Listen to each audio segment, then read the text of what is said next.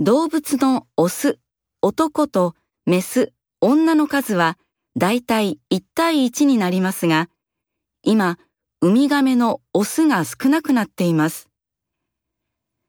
2017年にオーストラリアで調べたときは、ウミガメの99%がメスでした。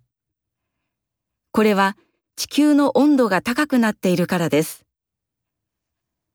ウミガメは卵の中にいるとき、周りの場所の温度でオスかメスかが決まります。温度が高ければメス、低ければオスです。地球の温度がこれからもっと上がったら、オスのウミガメは生まれなくなります。そしてウミガメはこの地球からいなくなってしまうでしょう。